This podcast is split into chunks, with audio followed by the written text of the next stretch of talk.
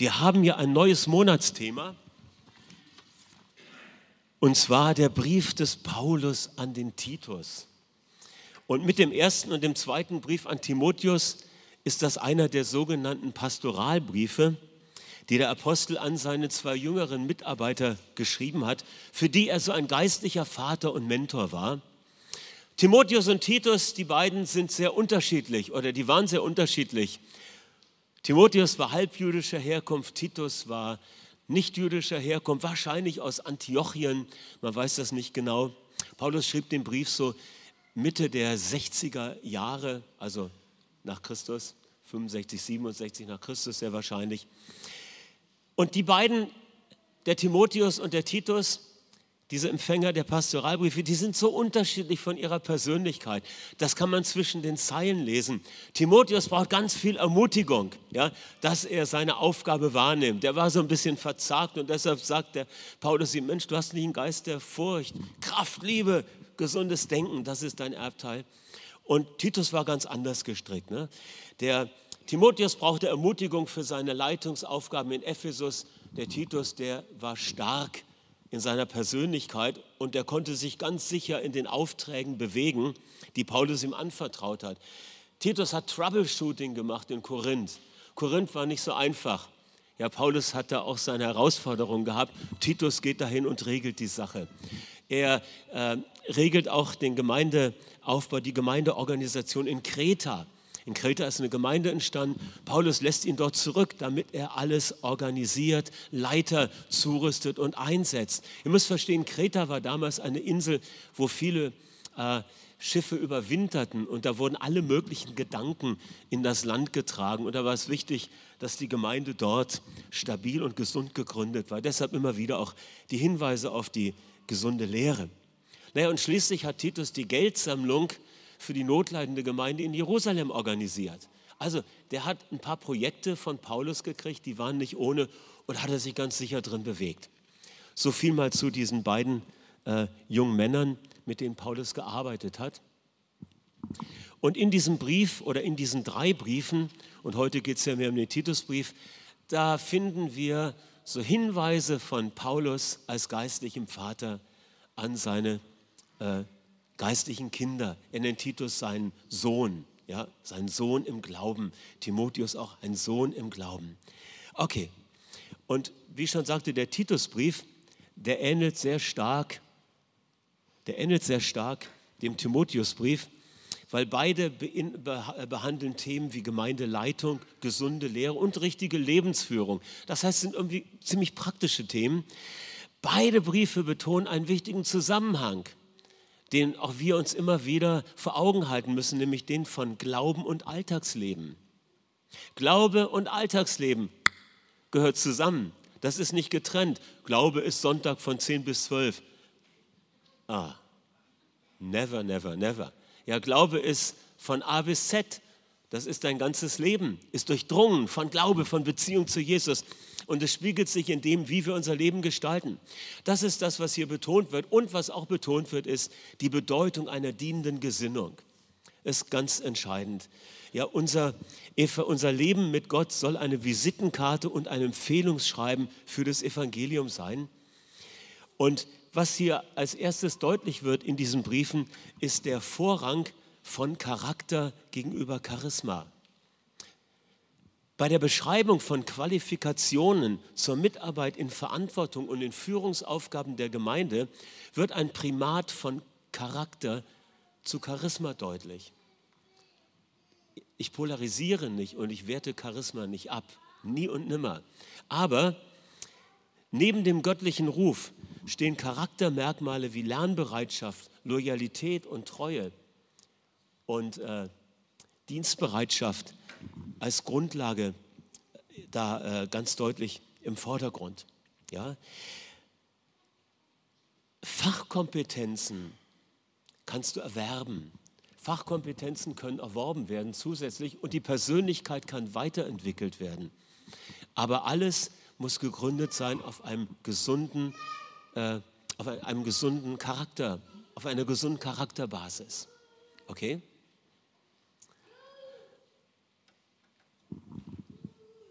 Charakter entwickelt sich nicht im Nachhinein, sondern es ist die Plattform, auf die Gott die anderen Dinge legt. Gott hat mal gesagt, nicht Gott, jemand hat mal gesagt, Gott nimmt loyale Menschen und rüstet sie aus.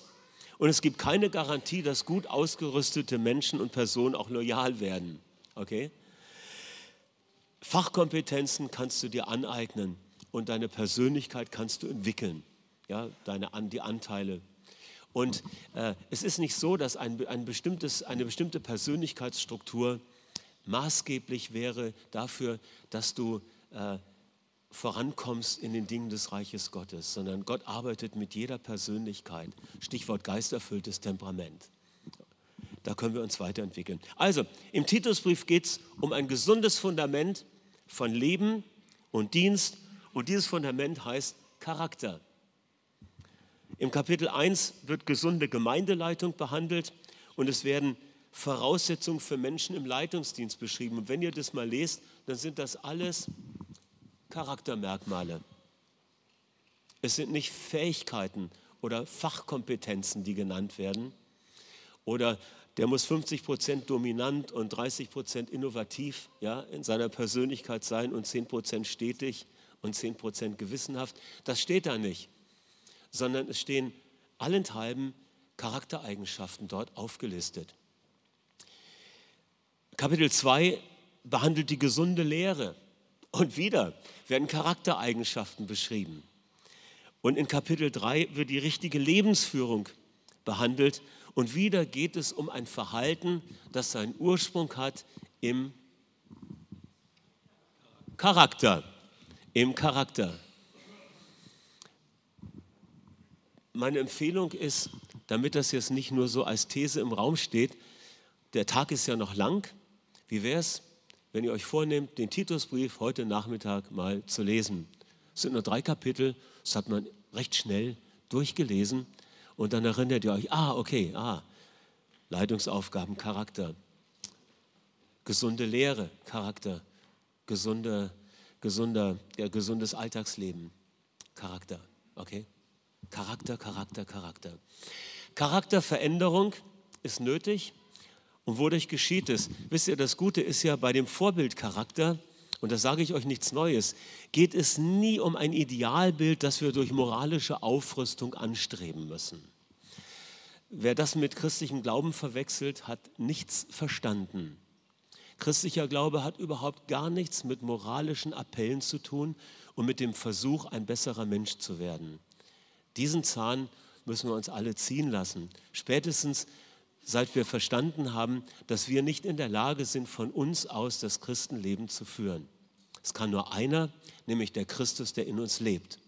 Es kann nur Gott selbst, Christus in uns, ist die Hoffnung der Herrlichkeit und sein Charakter ist die Frucht des Geistes, all diese guten Eigenschaften, die er in uns hervorbringt. Und darauf verlassen wir uns. Also, wenn wir sprechen, dass Charakter wichtig ist und Charakterveränderung geschehen muss, dann nicht durch eigene Willenskraft, sondern Paulus als der Apostel der Gnade, er würde uns ja nie solch einen Weg empfehlen. Er macht deutlich, Wesensveränderung geschieht auf Gottes Weise und das ist immer nur durch sein Wort, durch Erkenntnis von Wahrheit und durch die Gnade und durch Erneuerung des Heiligen Geistes. Direkt am Briefanfang ist die Rede von dem Gott, der nicht lügen kann. Das heißt, da hat ein Gott gesprochen und er lügt nicht. Dreimal wird Gott als Heilandgott bezeichnet. Gibt es nur in diesem Brief diese Bezeichnung. Heilandgott, das ist der rettende Gott. Ja, und das wird immer in Verbindung mit der Gnade Gottes genannt. Achtet mal darauf, wenn ihr den Brief lest. In jedem Kapitel taucht diese Formulierung der Heilandgott auf und immer in Verbindung mit der Gnade Gottes. Kapitel 2, Vers 10 spricht von dem Heilandgott und der heilbringenden Gnade Gottes, die allen Menschen erschienen ist und uns unterweist und uns belehrt. Aha, die Gnade Gottes lehrt uns, die Gnade Gottes verändert uns. Kapitel 3, Vers 4 beschreibt die Güte und Menschenliebe des Heiland Gottes, der uns nicht aufgrund von Werken, die wir getan hätten, errettet hat, sondern nach seiner Barmherzigkeit durch die Waschung der Wiedergeburt und die Erneuerung des Heiligen Geistes. Wir haben das früher immer gesungen, nicht aus Werken, die wir getan, ja, sondern durch Erneuerung des Heiligen Geistes, durch das Wort Gottes und durch den Heiligen Geist. Und äh, das sagt Paulus an anderer Stelle auch im Epheserbrief. Ihr habt ja den früheren Lebenswandel abgelegt und werdet erneuert in eurer Gesinnung. Denn ihr habt den neuen Menschen angezogen, der nach Gott geschaffen ist, in wahrhaftiger Gerechtigkeit und Heiligkeit. Das bedeutet, dass wir uns darauf verlassen sollen, dass alles, was zu einem gottgefälligen Leben nötig ist, alles, was charakterlich notwendig ist, von Gott in uns hineingelegt worden ist, dadurch, dass wir neues Leben empfangen haben. Denn nicht mehr leben wir, nicht mehr lebe ich, nicht mehr lebst du, sondern Christus lebt in uns. Amen. Und das ist die verändernde Kraft des Evangeliums. Er lebt in uns und er bringt seinen Charakter in uns hervor. Gut, aber wie passiert das dann? Wie kann die Gnade praktisch wirksam werden? Gnade liegt uns immer in der Wortform vor und sie kommt zu uns durch das Wort der Gnade. Gottes Wort ist Wahrheitsträger und Gnadenträger. Das heißt, die Gnade, durch die wir auch in unserem Charakter verändert werden und Jesus ähnlich sind, sie kommt durch das Wort. Das heißt, das Wort Gottes hat eine verändernde Kraft. Es ist nicht Buchstabe, sondern es ist Geist und Leben. Das Wort Gottes ist Geist und Leben. Und es ist etwas, was uns verwandelt. Es wird deutlich an einigen Bibelstellen. Johannes 8, Vers 31, Jesus sagt hier zu, der, zu, den Menschen, die angefangen haben, an ihn zu glauben, wenn ihr in meinem Wort bleibt, so seid ihr wahrhaft meine Jünger und ihr werdet die Wahrheit erkennen und die Wahrheit wird euch frei machen. Sie antworten ihm, wir sind Abrahams Nachkommen, wir sind keines Menschen Sklaven. Und Jesus sagt wahrlich, jeder, der Sünde tut, ist der Sünde Sklave. Der Sklave bleibt nicht immer im Haus, der Sohn für immer. Wenn nun der Sohn euch frei machen wird, so werdet ihr wirklich frei sein. Mit anderen Worten, Beschäftigung mit der Wahrheit, was bedeutet Beschäftigung mit dem Wort Gottes, ganz besonders im Hinblick auf das, was es bedeutet, eine neue Schöpfung in Christus zu sein, bringt Erkenntnis. Ich muss nicht länger das tun, was ich früher getan habe. Ich bin nicht mehr gezwungen, so zu leben wie früher. Jesus lebt in mir. Und das bringt Freiheit und Freiheit bringt Veränderung und Verhaltensänderung. Ja, wir können uns anders, äh, wir können anders leben. Und das Gleiche wird nochmal beschrieben, auch an einer anderen Stelle. Oder ja, Moment, zurück. Da, da fehlt jetzt. Okay, nehmen wir das noch. In Jakobus 1 heißt es, nehmt das eingepflanzte Wort mit Sanftmut auf. Gemeint ist hiermit das Wort, was wir gehört haben, nämlich das Evangelium. Ja, das hat uns gerettet und es verändert uns weiter, es rettet uns weiterhin. Seid aber Täter des Wortes, nicht allein Hörer, die sich selbst betrügen. Wenn jemand ein Hörer des Wortes ist und nicht ein Täter, der gleicht einem Menschen, der sein Gesicht in einem Spiegel betrachtet. Er hat sich selbst betrachtet und ist weggegangen und er hat vergessen, wie er aussieht. Wer aber in das vollkommene Gesetz der Freiheit hineingeschaut hat und dabei geblieben ist, indem er nicht ein vergesslicher Hörer, sondern ein Täter des Werkes ist, der wird in seinem Tun glückselig sein. Hier wird gesagt, wir sollen das Wort Gottes immer wieder empfangen. Wir sollen es aufnehmen, sanftmütig, das heißt empfängnisbereit. Und indem wir es uns vor Augen halten, wirkt es wie ein Spiegel. Spieglein, Spieglein an der Wand. Der Spiegel sagt dir, wer du bist. Der Spiegel bestätigt deine Identität. Was siehst du im Spiegel des Wortes? Ah, der Spiegel des Wortes sagt dir, ein vielgeliebtes Kind Gottes, frei von der Macht des Todes und der Sünde, frei von Verdammnisurteil, nicht länger unter der Knechtschaft, sondern frei, um mit Gott zu leben, frei, um zu lieben, frei, um sich zu freuen, frei von der Todesfurcht, Freiheit in allen Bereichen. Das sagt das Wort dir. Es sagt dir, du vermagst alles durch Christus, der dich befähigt. Das sagt der Spiegel dir. Er sagt dir, wer du bist. Und deshalb ist es wichtig, in diesen Spiegel hineinzuschauen, weil das ist das wahre Bild. Das Spiegelbild, das das Wort Gottes dir zurückbringt, ist nicht ein verschwommenes Bild, es ist das klare Bild dessen, wie du in Gottes Augen bist. Und indem wir da hineinschauen, werden wir verwandelt. Wir werden das, was wir anschauen. Das passiert übrigens immer so. Du wirst immer das, was du anschaust. Das, womit du dich gedanklich beschäftigst, so wirst du. Wie ein Mensch denkt, so ist er, so handelt er. Jeder Psychologe kann dir das bestätigen und die Weltgeschichte, ja, und deine persönliche Geschichte bezeugt dir das wahrscheinlich auch. Das, was dir vor Augen ist, das, was dich in deinem Herzen bewegt, das prägt dein ganzes Sein. Ihr Lieben, lasst uns, lasst uns eine Entscheidung treffen für das Wort der Wahrheit und für den Spiegel der Wahrheit und darin bleiben. Lass dich nicht durch andere Bilder täuschen, die dir sagen, du bist es nicht. Es ist nicht so einfach oder was auch immer. Bleib beim Spiegel der Wahrheit. Okay? Und ich denke, das sind die Dinge, die hier für den Titus auch ganz wichtig waren und die ihm auch geholfen haben, äh, seinen Weg klar zu nehmen. Ich habe noch zwei Punkte, mit denen ich dann schließe.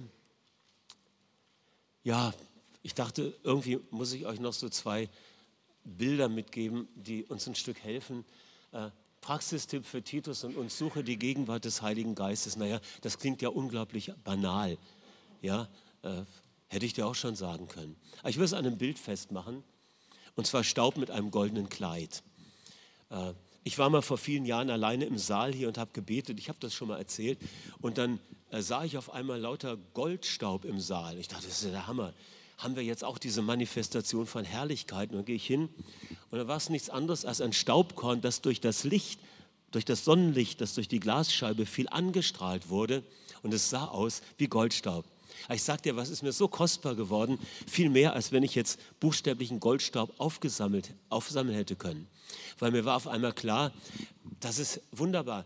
Gottes Herrlichkeit kommt auf unsere Zerbrechlichkeit, auf unsere Schwachheit. Und äh, unterwegs sein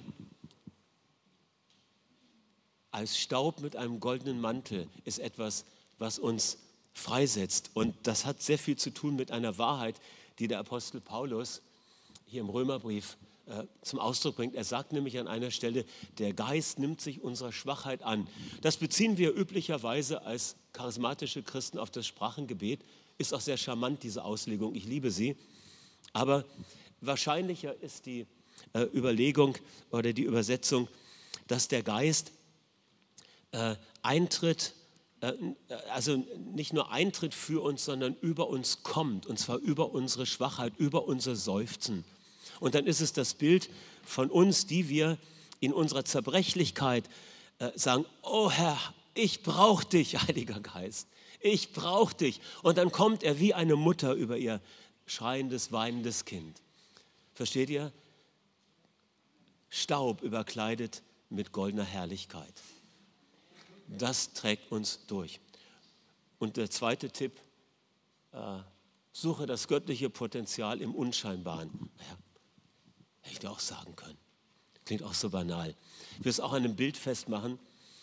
Und zwar der Wurm mit einer großen Verheißung.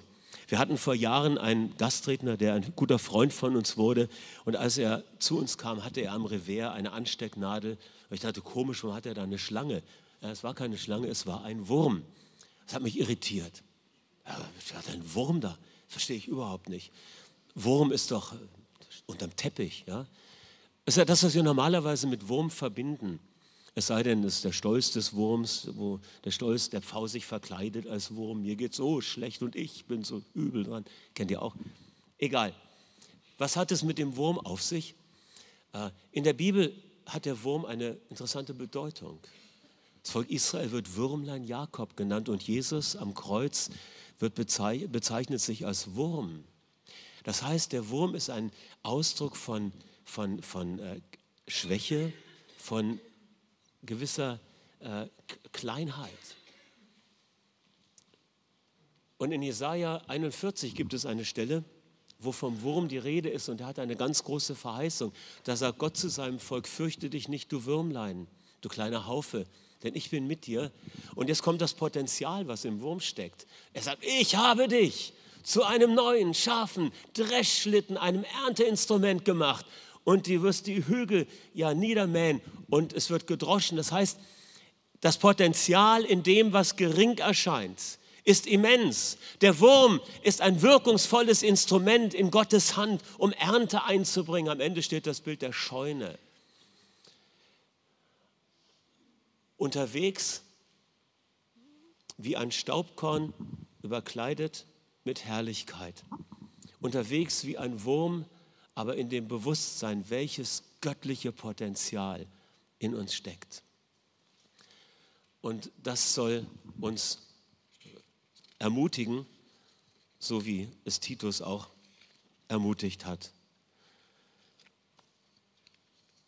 Gott schaut nach Charakter und er ist es, der uns den Weg gegeben hat, wie wir verändert werden können durch sein Wort. Und dann haben wir auch den Mut, uns einzulassen, abhängig zu leben vom Heiligen Geist und auf die Kraft des Wortes zu vertrauen, welches Potenzial in sich birgt, womit wir nie rechnen würden und andere nicht rechnen würden, wenn sie uns sehen. Sie sehen das, was klein ist und was gering ist, wie ein Staubkorn. Aber Gott überkleidet es und er sieht das Potenzial. Amen. Und da gibt es ganz viel, was Gott in uns hervorbringen möchte. Und ich denke, wir beten heute Morgen und sagen, Gott, verändere mich, verändere uns und lass mich neu Zugang finden, dass das Wort der, zu, zu deinem Wort der Wahrheit, dass es mich verwandelt. Amen. Lass uns kurz aufstehen. Vater im Himmel, wir danken dir von ganzem Herzen für die Ermutigung, durch dein Wort. Wir danken dir für das, was du an Titus geschrieben hast. Du sprichst von dem Heiland Gott, der durch Gnade in unser Leben hineinwirkt. Und wir entscheiden uns heute Morgen, Herr, wir erkennen an, dass du an dem interessiert bist, was in uns ist und wie wir innerlich stehen. Und wir sagen, wir wollen uns verändern lassen und wollen deinen Weg der Veränderung wählen, den Weg über das Wort Gottes und über die Gnade. Wir danken dir, dass deine Gnade dann auch in unserer Schwachheit mächtig ist und all das hervorbringt, was du hervorkommen lassen möchtest, damit wir diese Welt bewegen können. Gesunde Lehre, gesunder Glaube, gesundes Leben im Alltag, gesunder Dienst. Amen. Amen. Amen.